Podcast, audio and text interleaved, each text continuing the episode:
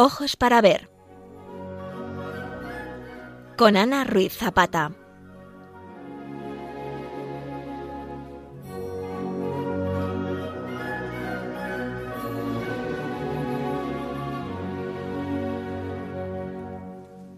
Buenos días, queridos oyentes de Radio María.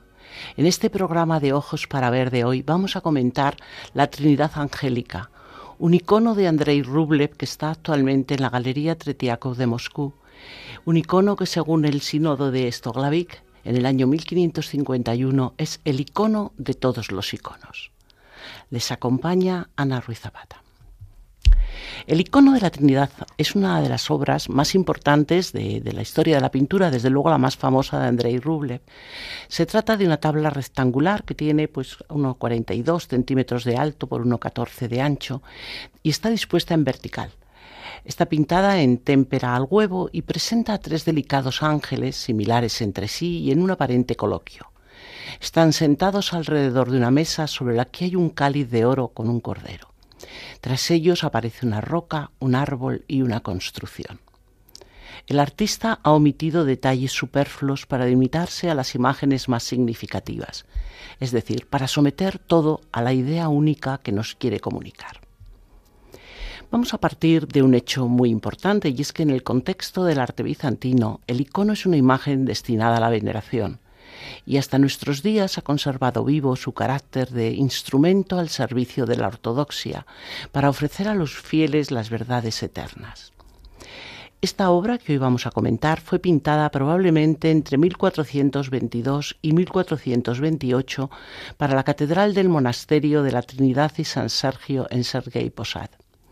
Esta ciudad está situada a unos 70 kilómetros al nordeste de Moscú y es el único lugar de esta provincia que forma parte del llamado Anillo de Oro de Rusia, es decir, esa franja limitada por los ríos Moscova, Kliazma y Volga, zona de tierras negras muy fértiles, en que pronto se asentaron tribus eslavas que procedían de la Rus de Kiev, y donde florecieron muchas ciudades. Su expansión política, económica y religiosa fue definitiva para alumbrar Moscú y el imperio ruso.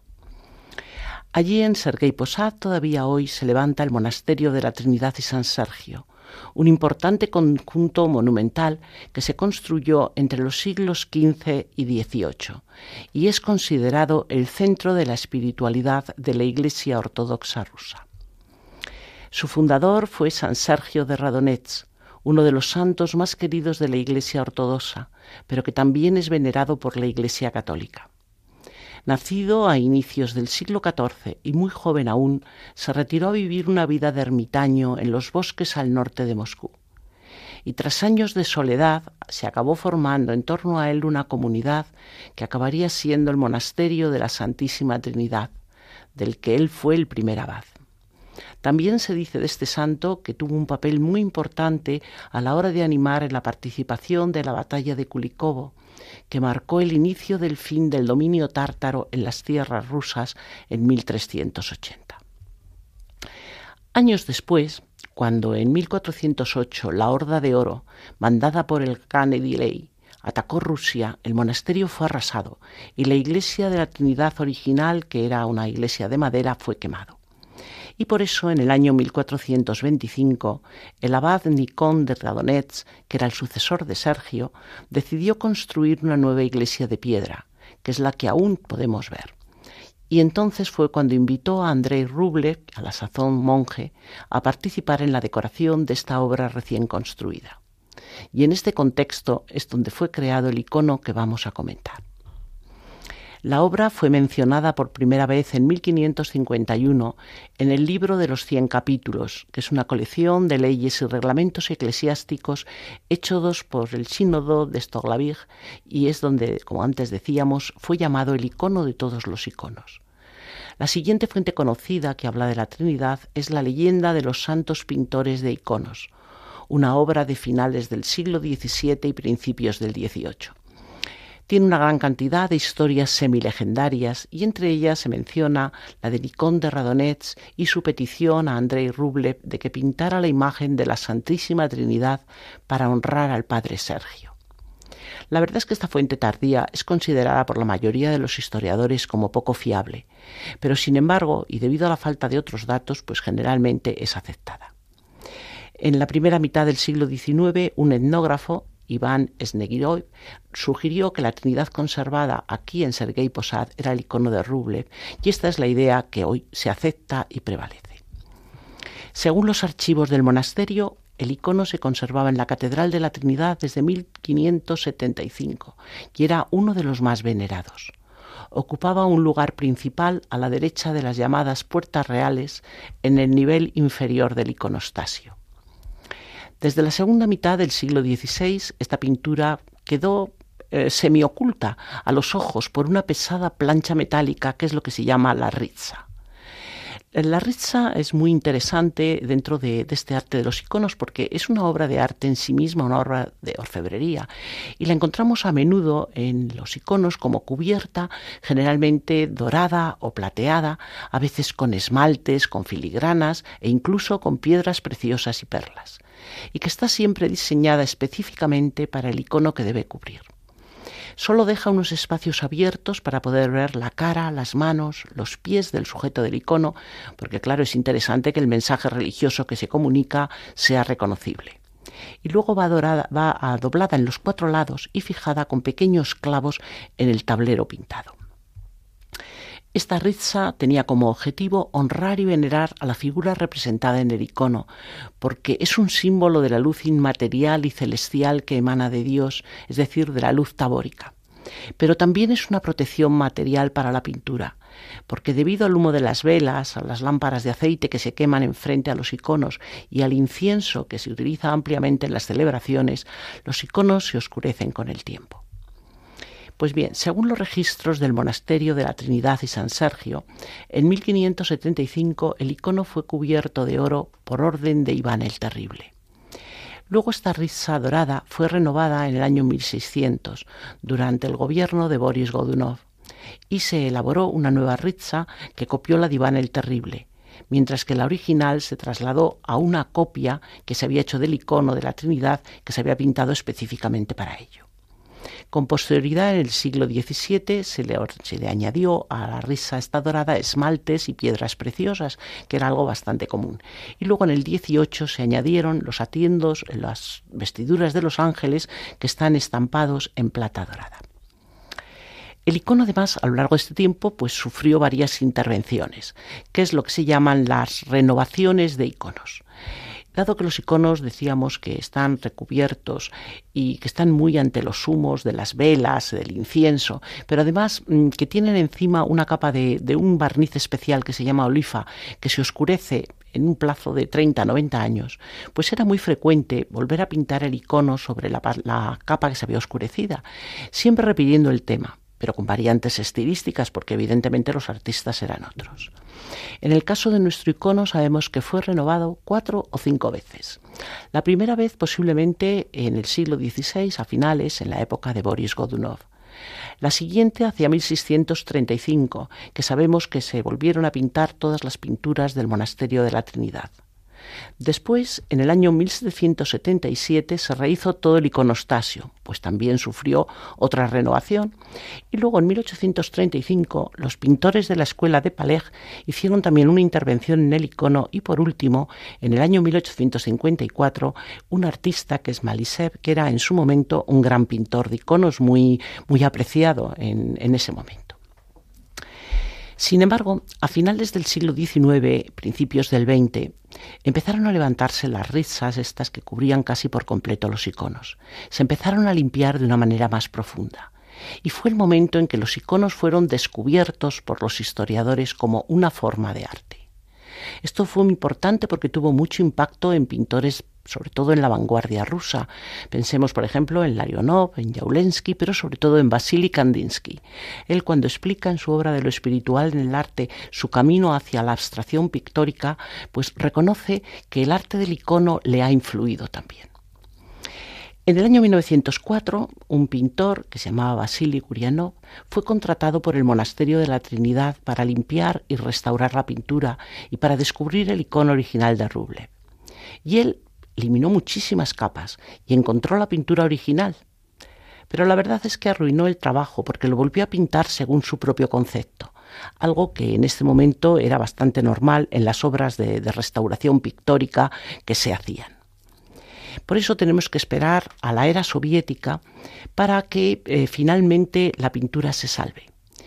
Y en efecto, en 1918-19 el Comité de Limpieza de Pinturas Antiguas restauró la obra.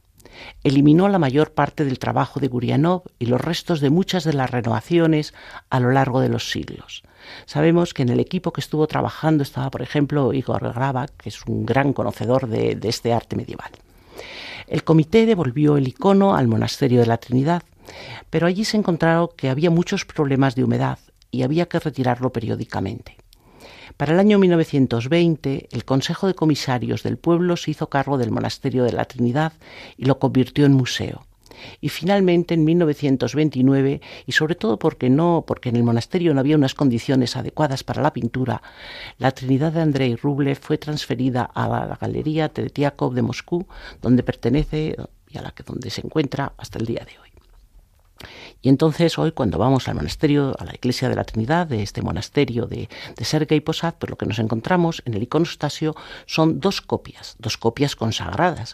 Una que fue la encargada por Boris Godunov con el fin de trasladar a ella la risa de Iván el Terrible y otra segunda que se pintó entre los años 1926 y 28 para sustituir al original en ese momento que, como decíamos, fue trasladado a la Galería Tretiakov. Según la tradición de la Iglesia ortodoxa, la copia consagrada de un icono y el original son completamente intercambiables, pero, pero la Iglesia ortodoxa rusa insiste en recuperar el icono original, porque todo icono tiene necesidad de la estructura de la vida eclesial, es decir, tiene necesidad del templo, de la liturgia, de su lugar en el orden con los demás iconos y sobre todo tiene necesidad de los ojos de los fieles para los cuales el icono es la ventana a otra realidad, es la ventana al mundo divino. Vamos a hacer una primera pausa musical hoy nos va a acompañar el canto litúrgico bizantino, que es quizá la parte más enigmática del arte sagrado. Nació en los monasterios de Egipto y del Sinaí a partir del siglo VIII y construyó un sistema musical que es muy particular. Es un canto solamente vocal porque responde a una concepción del hombre como instrumento del Espíritu Santo. Como dice San Juan Crisóstomo, somos flauta y somos cítara del Espíritu Santo. Considerado en la Iglesia Oriental el canto de los ángeles, invita a contemplar la gloria de la Santísima Trinidad.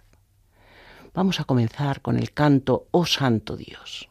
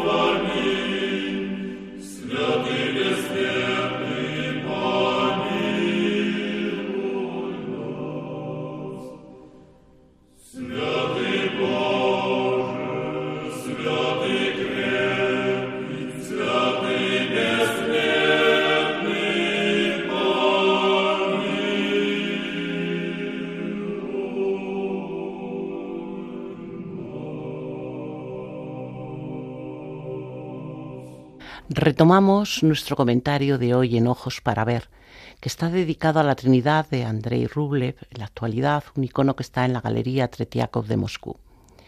Les acompaña Ana Ruiz Zapata. Vamos a centrarnos ahora, después de una presentación general de la obra, en el tema y en la iconografía de la misma. El tema nos puede parecer un poco complicado porque representa un concepto teológico muy complejo que es el de la Santísima Trinidad.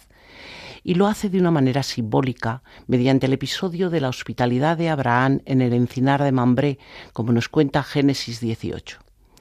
Es una iconografía, sin embargo, de una larga tradición, como luego veremos.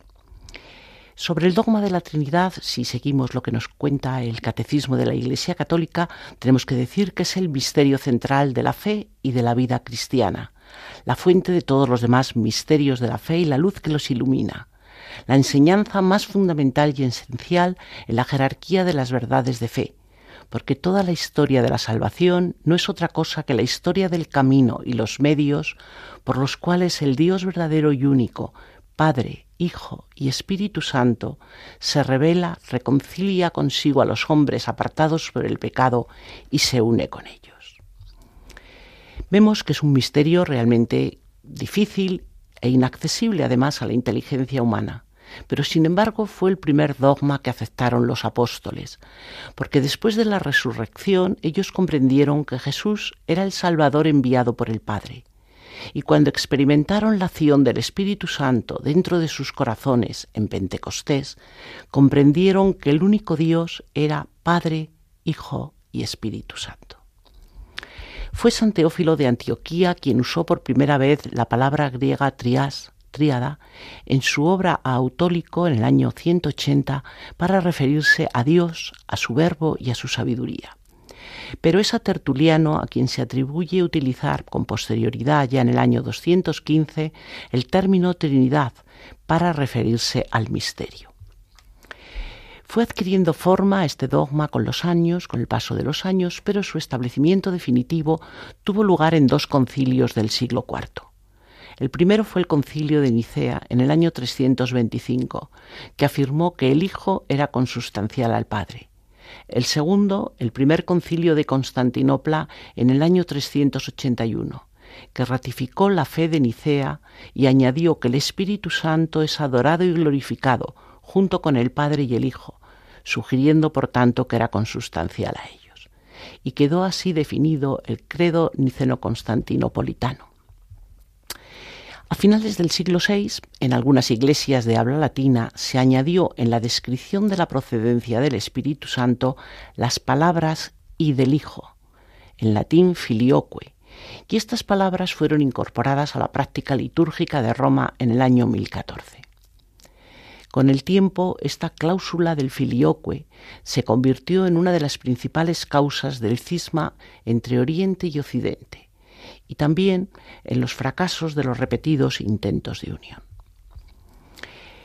Pasando a la tipología iconográfica que ha elegido el artista, tenemos que empezar diciendo que sobre el tema ha habido variadas tipologías, porque desde el comienzo del cristianismo los artistas intentaron plasmar el misterio trinitario y lo hicieron conforme a dos modelos.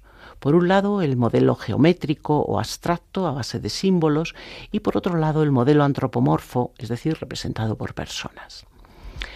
Respecto a la representación abstracta, fue muy característica de los primeros siglos del cristianismo. Fue el modelo, diríamos, que se prefirió y se utilizaba pues para ello el triángulo equilátero, a veces entrelazado con un trébol o los tres círculos enlazados como el nudo borromeo, siempre buscando ese simbolismo de tres pero uno.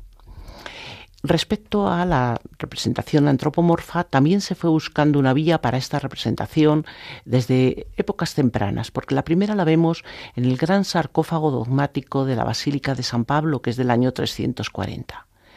En la parte superior izquierda del primer registro hay tres personajes implicados en la creación de Eva que se han querido identificar como una primera representación de la Trinidad, pero es una fórmula que no tuvo ninguna continuidad en el arte cristiano. Mucho más éxito tuvo a partir del siglo IV la teofanía de Mambré, vista como prefiguración del misterio trinitario en el Antiguo Testamento y para ello pues se basaron en la lectura del enigmático encuentro de Abraham con los tres varones que nos explica el libro del Génesis en el capítulo 18, la visión, la lectura hecha por San Agustín, que dice, vio a tres y a uno adoró. En Occidente, la más antigua representación que nos queda al respecto está en un mosaico de la Fornella de la nave central de Santa María la Mayor de Roma, que es del siglo V. Pero luego en Occidente, la verdad es que se prefirió nuevas iconografías antropomorfas, por ejemplo, lo que llamamos la Trinidad clásica, que es pues el Padre como una persona o hombre más mayor, el Hijo más joven y el Espíritu Santo la paloma, o el trono de gracia, en que el Padre sentado está sujetando al Hijo en la cruz eh, y el Espíritu Santo está entre ambos. También fue interesante la Compasio Patris o la Trinidad Tricéfala, aunque esta última, eh, a partir del Concilio de Trento, no se volvió a repetir. En cambio, en el arte bizantino y en la Iglesia oriental, la Trinidad Angélica ha sido la iconografía prevalente, y por eso y como tal la vamos a encontrar en esta obra que estamos comentando. Volviendo a la obra, y según decíamos en la presentación inicial, esta nos muestra tres delicados ángeles muy similares entre sí, que están sentados alrededor de una mesa en la que hay un cáliz de oro y están aparentemente en un coloquio, en un coloquio digamos muy muy callado, pero coloquio. Tras ellos, de derecha a izquierda, aparecen una roca, un árbol y una construcción. Unas referencias que pudieran parecer en un primer momento anecdóticas, pero que cierran una importantísima carga simbólica. Visibiliza esta representación, en primer lugar, que la Trinidad es una. Por eso los tres ángeles son iguales en forma y en tamaño. Los tres llevan los mismos bastones en las manos y halos en la cabeza. Los tres se sientan en el mismo tipo de trono. Y cada figura está vestida con los mismos tipos de prenda, una túnica y un amplio manto. Pero a la vez, las personas divinas son distintas entre sí.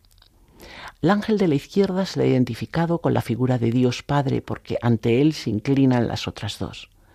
En el centro de la composición, pues se identifica el ángel con la figura del Hijo que mira al Padre con gesto de amor y de aceptación de la misión a la que éste le llama. Y el ángel de la derecha se le va a identificar con el Espíritu Santo, que con su gesto de dulzura hace alusión a su misión consoladora.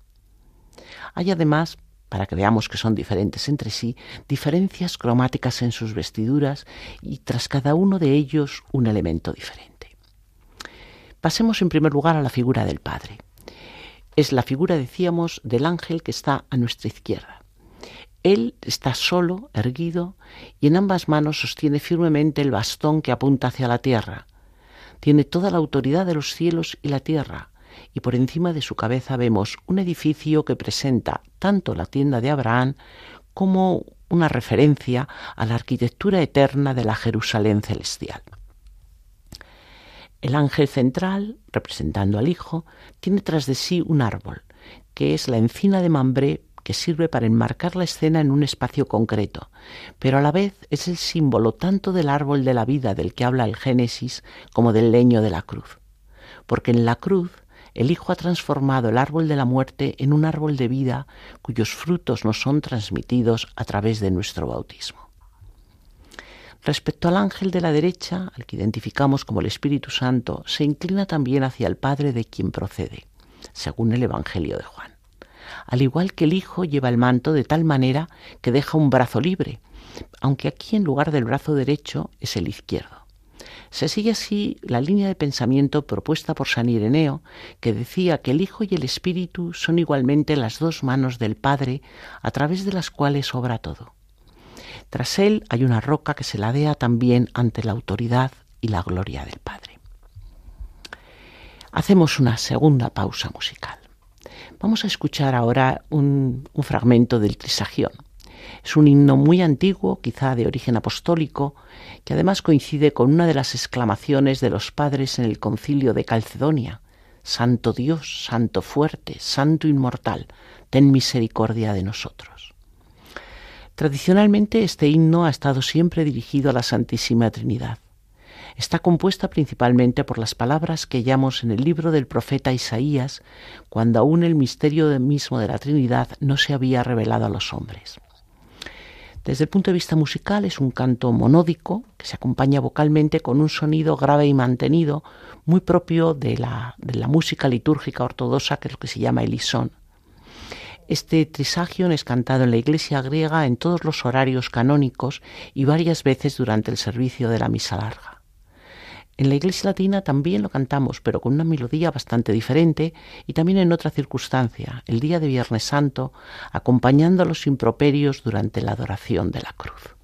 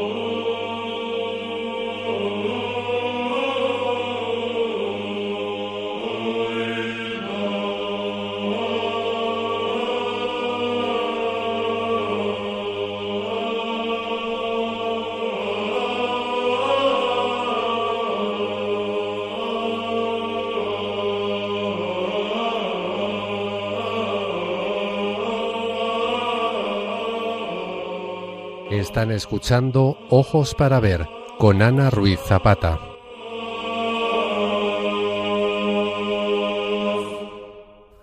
Volvemos al programa que esta mañana estamos comentando con el icono de la Trinidad de Andrei Rublev, posiblemente el más popular de esta categoría de pintura y que, como ya hemos comentado, está en la Galería Tretiakov de Moscú.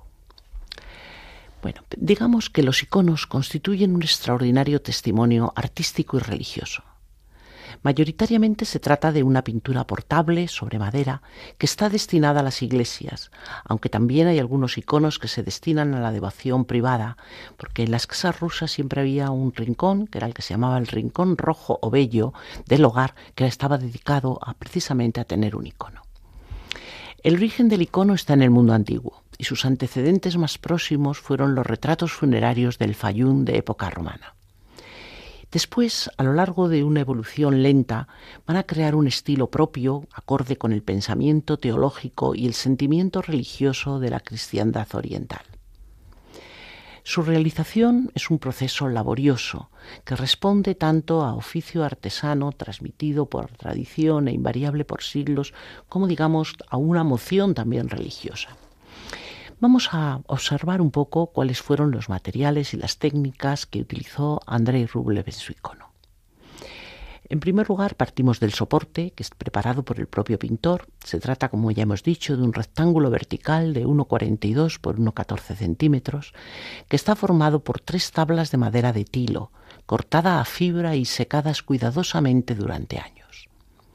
Como es frecuente en los iconos, se ha dejado un marco, un margen de no más de 2-5 centímetros, hoy está un poco desgastado, y que tiene la función de separar el mundo visible del invisible, que es el que será representado en la superficie interior, que en este caso está algo cóncava. El tablero lleva unas pequeñas espigas de refuerzo, lo que se llaman las spunky, pero esto es una cosa que es muy usual en los iconos. Podríamos decir que a nivel general el estado de conservación del tablero pues es bastante estable, aunque no sea muy perfecto. Sobre la madera encolada se ha colocado un lienzo de lino que también ha recibido una capa de cola antes de ser imprimado con varias capas de yeso cuidadosamente pulidas.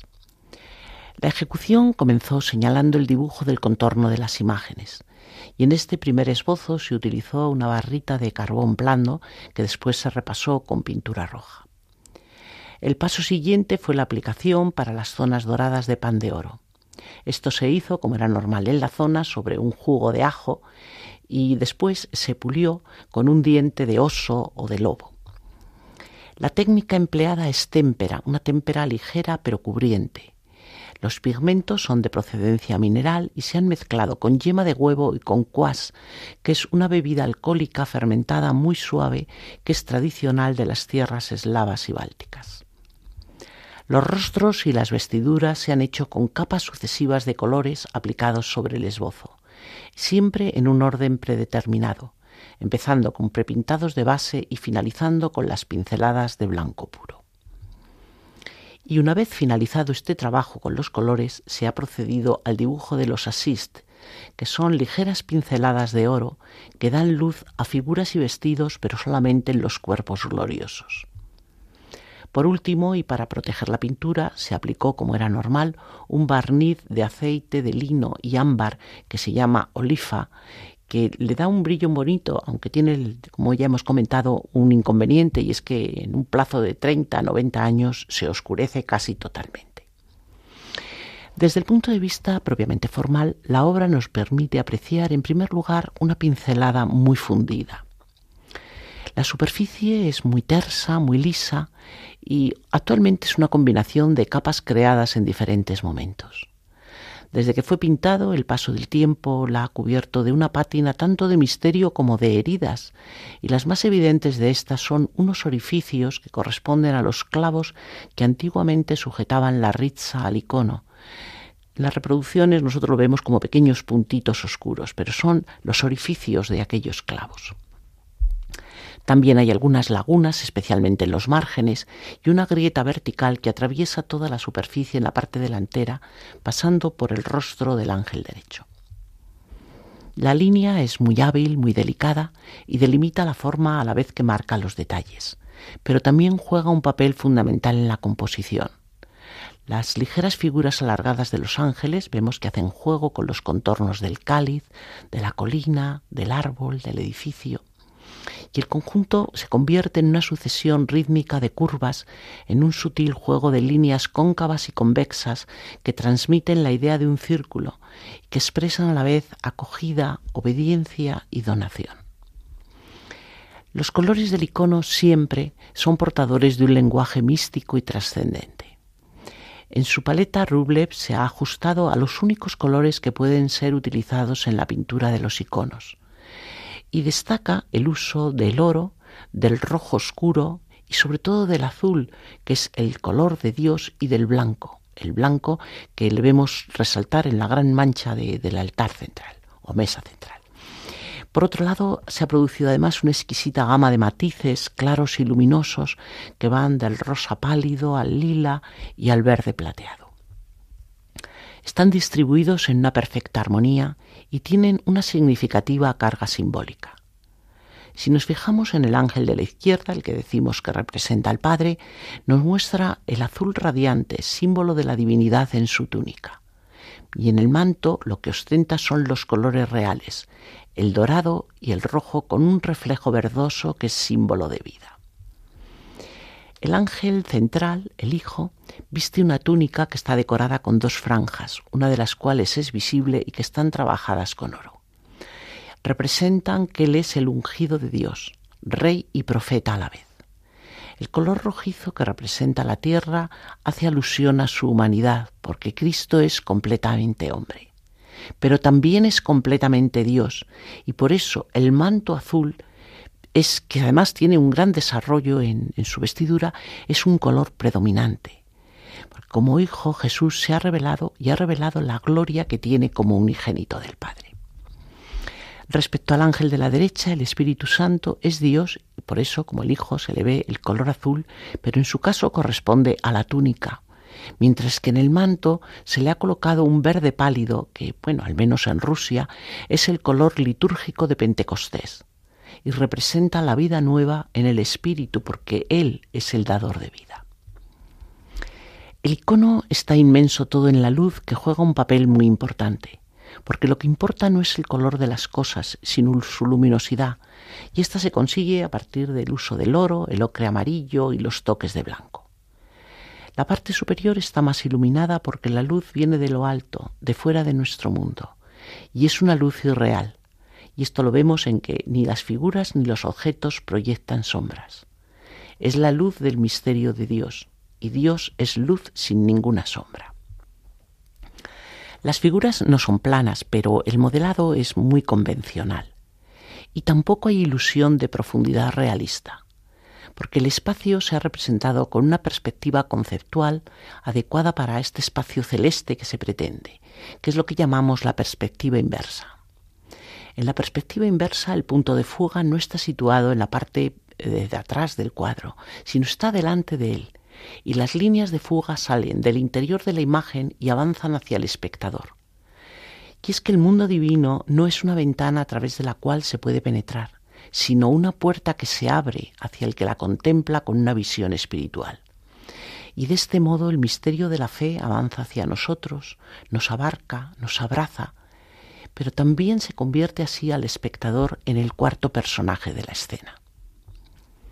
La composición armónica depende de la geometría oculta que subyace en la pintura podemos descubrir varios esquemas compositivos. En primer lugar, y con relación al formato, que decíamos es un rectángulo en vertical, vemos que los tres personajes angélicos están muy posicionados y equilibrados, aunque se ha roto de una manera voluntaria toda simetría. En general, los elementos se distribuyen según un esquema de cinco círculos concéntricos, pero también apreciamos que se puede trazar un triángulo equilátero, el triángulo equilátero es símbolo de la Trinidad porque tiene tres ángulos y tres lados iguales. Pues bien, hay un primer triángulo uniendo las bases de los asientos de los ángeles laterales con la cabeza del ángel central.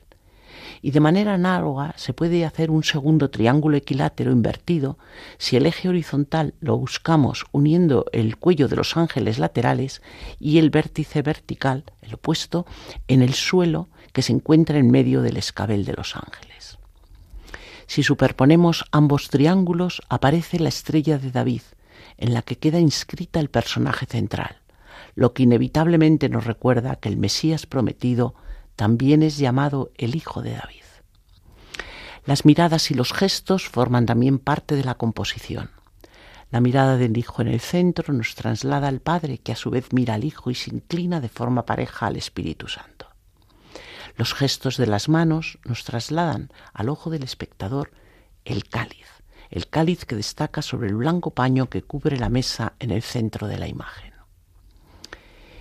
Vamos a hacer una tercera pausa musical y en este caso vamos a escuchar un fragmento de Grandes Vísperas.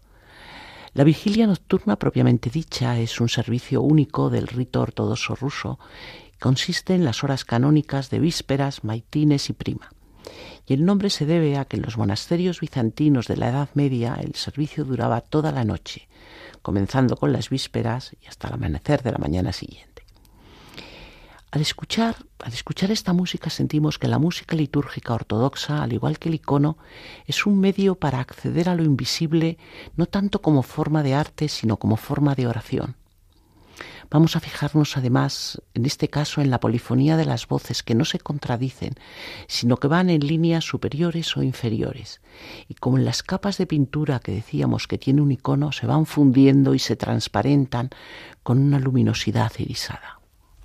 Música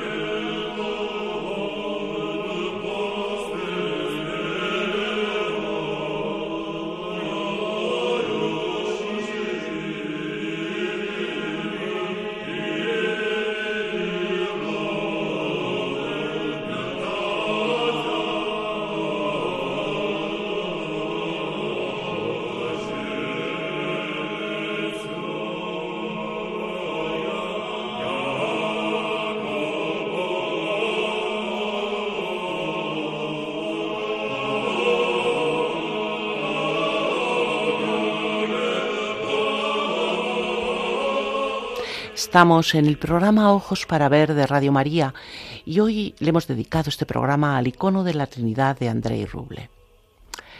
Vamos a ver un poco la forma de representar que tiene este icono, pero para ello, para comprender la forma de representar propia del icono, hay que recordar en primer lugar la disputa de las imágenes que se vivió en el Imperio bizantino desde el siglo VIII hasta la primera mitad del IX estas luchas entre los iconoclastas que prohibían y se negaban a las imágenes religiosas y los iconódulos que las defendían.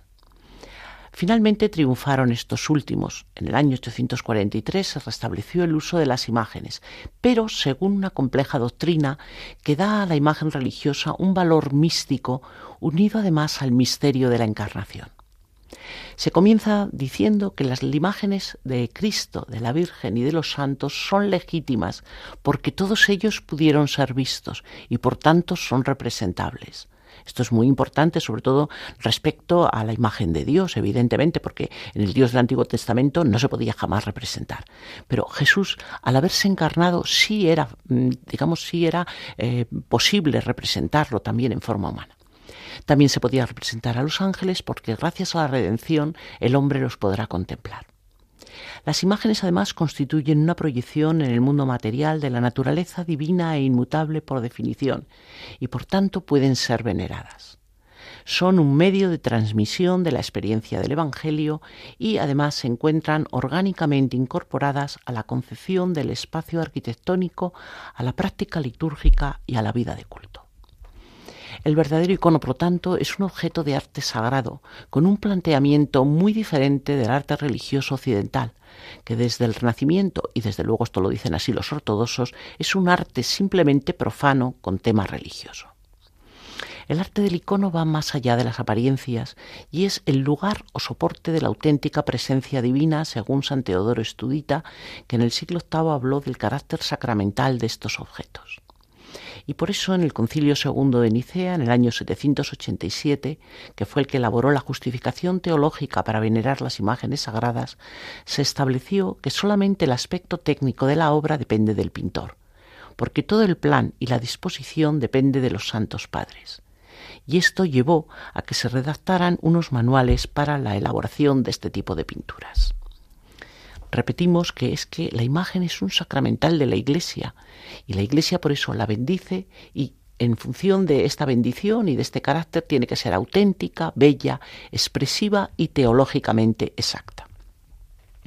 El icono es teología y debe transmitir el sentimiento de su esencia sobrenatural con un estilo grave, majestuoso, hierático en gestos y actitudes, carente de plasticidad como podemos ver en nuestra obra.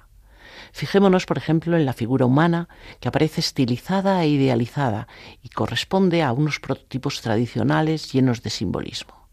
Por eso los rostros están de medio perfil, reforzando la curva exterior de la cabeza, se da una gran expresividad a los ojos y las cejas, la frente queda despejada como signo de conocimiento y pensamiento contemplativo, la nariz siempre es fina y alargada y la boca pequeña, de labios delgados y cerrados porque representa, entre otras cosas, el silencio.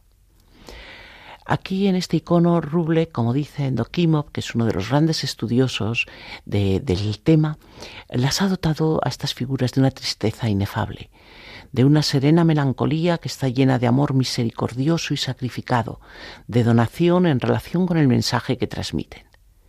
Y su belleza procede de la verdad espiritual, de la belleza interior que en el icono tiene primacía sobre la estética.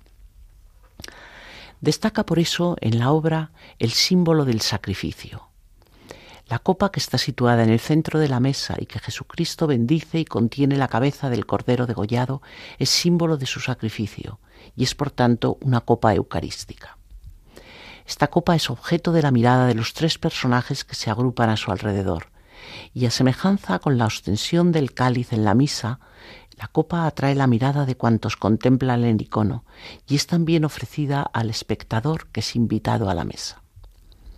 Está colocada sobre una mesa que tiene un carácter de altar y que en el centro tiene una pequeña caja o ventana que recuerda el espacio que en el altar tienen eh, las reliquias de los mártires. Y así como el icono nos invita a participar en la celebración de la Eucaristía, el altar lo hace también a vivir nuestra vida como mártires, es decir, como testigos de la resurrección. Esta copa está a su vez, y esto es una cosa realmente muy bonita, dentro de otra más grande en el centro del icono que está formada por el contorno interno de los dos ángeles laterales, desde la cabeza hasta los pies. Y en ella, en esta copa, queda inmersa la figura del ángel del centro.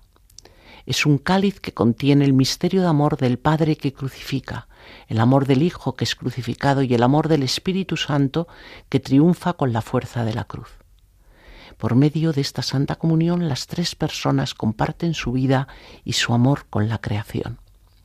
Pero también nosotros entramos en comunión con este misterio de la Trinidad, sobre todo en la Eucaristía, porque en ella nos hacemos una sola cosa con Cristo que derrama en nosotros su Espíritu. En ella nos hacemos más hijos del Padre al recibir al Hijo en comunión y al acoger al Espíritu que nos hace clamar Abba, Padre. En la Eucaristía tocamos el misterio, participamos de él y el misterio nos transforma. Vamos a ver, por último, una pincelada sobre el autor. Del autor Andrei Rublev, la verdad es que no sabemos mucho. Es verdad que hay una película de, época soviética que teóricamente estaba inspirada en su vida, pero vamos, es una pura creación e invención del guionista de la misma porque lo único que sabemos de Andrei Rublev es que era un monje que se formó en el ambiente de este auge nacional de la segunda mitad del siglo XIV, principios del siglo XV. Y tuvo una vida que se vinculó a dos monasterios, el monasterio de la Trinidad en Sergei Posad y el monasterio del Salvador de Andrónico en Moscú. Eh, la primera mención que tenemos de, de Andrei Rublev aparece en el año 1405 cuando el príncipe de Moscú, Basilio I, invitó a tres maestros, y entre ellos estaba Rublev, a pintar los frescos de la iglesia de la Anunciación del Kremlin de Moscú. Después, en el año 1408, tenemos otra mención que nos dice que trabajó en la Catedral de la Asunción de la ciudad de Vladimir y allí creó iconos para el iconostasio y decoró también las paredes. Realmente se trataba de una renovación casi de, desde el principio, casi una reconstrucción absoluta de la antigua catedral que había sido saqueada por los tártaros casi dos siglos antes. Son muy interesantes las pinturas de Vladimir porque la mayoría de ellas permanecen intactas y son las obras básicas para estudiar esta herencia artística que nos ha dejado Rublev, su estilo y para poder también proceder después a la adscripción de otras obras a este maestro o a sus discípulos. Por último, sabemos que trabajó también en Vesnigorod, que en los siglos XIV y XV hizo allí un iconostasio y hizo unos frescos para las paredes de una iglesia de la principal de la ciudad. Eh, sabemos poco del artista, pero en cambio sí que podemos seguir y además y saber bastante de qué haría para pintar el icono, o sea, cómo lo pintó, porque él eh, seguiría esos pasos comunes de todos los iconógrafos y que todavía hoy los que pintan iconos en los monasterios, es decir, no los que los pintan para los turistas, evidentemente, o los que los pintan simplemente pues por un entretenimiento, ¿no? que eso es una frivolidad, sino los que pintan el icono con este auténtico sentido religioso y en muchos monasterios, por ejemplo en Monteatos, hay una producción importante todavía de, de iconos hechos por los monjes, siguen unos pasos que seguramente fue los que tuvo y los que siguió Andrei Rublev. El icono surge de la oración, y entonces prepararse para pintar un icono es como hacerlo para hacer una sagrada liturgia. No es simplemente un proceso creativo. Por eso, antes de comenzar a pintar un icono, el pintor iba a ser bendecido para empezar su labor esta creativa. La primera cosa que hacía era ayunar, y no menos de 40 días, y rezar largamente. Entre sus rezos era muy importante una encomendación especial a San Lucas, que es el patrón de los pintores, y eh, también va a rezar además por los que rezarán ante el icono. Como muchas veces el icono se pintaba dentro de un taller monacal, pues en esta, en esta ocasión la oración no era únicamente del que estaba pintando, sino de toda la comunidad de los monjes que participaban en la oración. Eh, una oración del iconógrafo es esta que ahora vamos a, a, leer. ¿no? Tú, dueño divino de cuanto existe, ilumina y dirija el alma, el corazón y el espíritu de tu servidor. Lleva mis manos para que puedan representar digna y perfectamente tu imagen, la de tu Santo Madre y la de todos los santos, para gloria, alegría y embellecimiento de tu Santa Iglesia. Amén. Aparte de estos rezos, bueno, había otras cosas que tenía que hacer, otras obligaciones, como por ejemplo fregar la casa y ponerse ropa limpia. Cuando terminaba de, de pintar el icono, el paso siguiente era hacerlo bendecir, y él era el primero que rezaba ante él, ante el icono. Por último, el icono era colocado en el lugar que le correspondía y en el caso, en el caso que estamos hoy comentando, este lugar, como ya decíamos, era a la derecha de las puertas reales, es decir, las puertas centrales del iconostasio y en el nivel inferior del mismo, en la zona dedicada a los santos locales.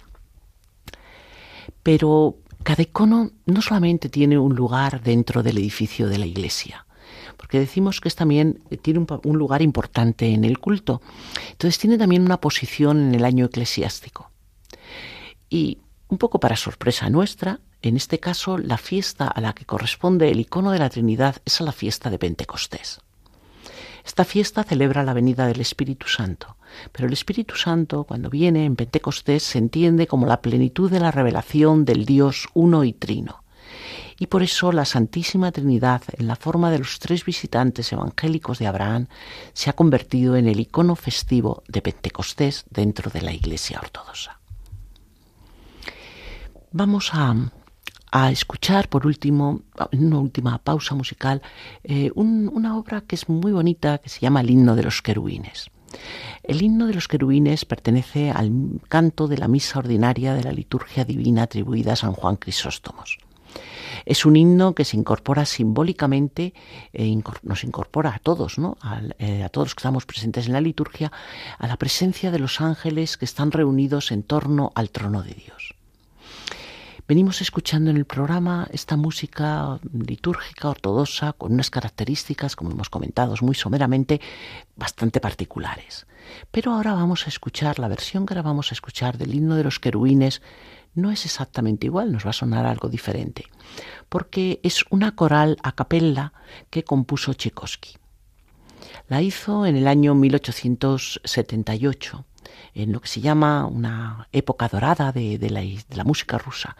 Y en esta época muchos compositores de este país, como Tchaikovsky, como Rimsky Korsakov, como Rasmaninov y otros muchos, empezaron a componer sobre textos extraídos de la liturgia ortodoxa porque encontraron en ellos una gran belleza y digamos como un filón muy importante de inspiración. No fue una tarea fácil porque eh, el componer música litúrgica ortodoxa era un monopolio de la capilla de la corte imperial de San Petersburgo. Y desde luego se opusieron. Se opusieron a la composición, ya digo, de Tchaikovsky y de estos otros artistas, y se opusieron sobre todo a la manera en que esta música fue concebida vamos a, escucharla y vamos a darnos cuenta que musicalmente es muy diferente a las otras músicas que hemos oído mm, tradicionales de la liturgia. Porque aquí lo que vamos a oír son unas delicadas texturas sonoras, pero que recuerdan al elegante, al majestuoso discurso de la gran polifonía religiosa del Renacimiento. Es decir, es un concepto realmente distinto, entendemos un poco la oposición, pero no deja por eso de ser una obra de una gran inspiración espiritual y una obra estéticamente muy hermosa.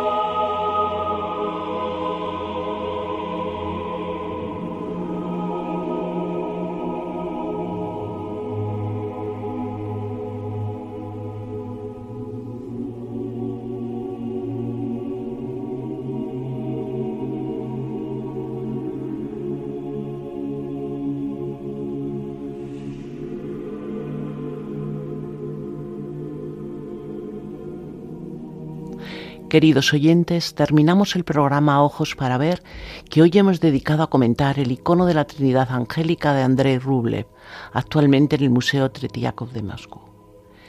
Hemos ha conducido el programa Ana Ruiz Zapata y si desean volverlo a escuchar les recordamos que lo pueden hacer en el podcast correspondiente al programa del día de hoy. Si quieren alguna aclaración, alguna puntualización, pueden escribir a ojos para ver 7, 7 en número, arroba radiomaria.es.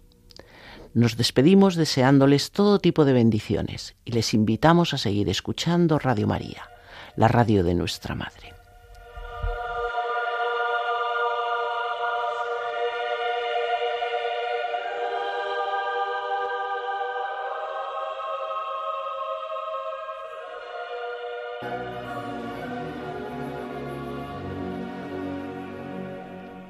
Ojos para ver con Ana Ruiz Zapata.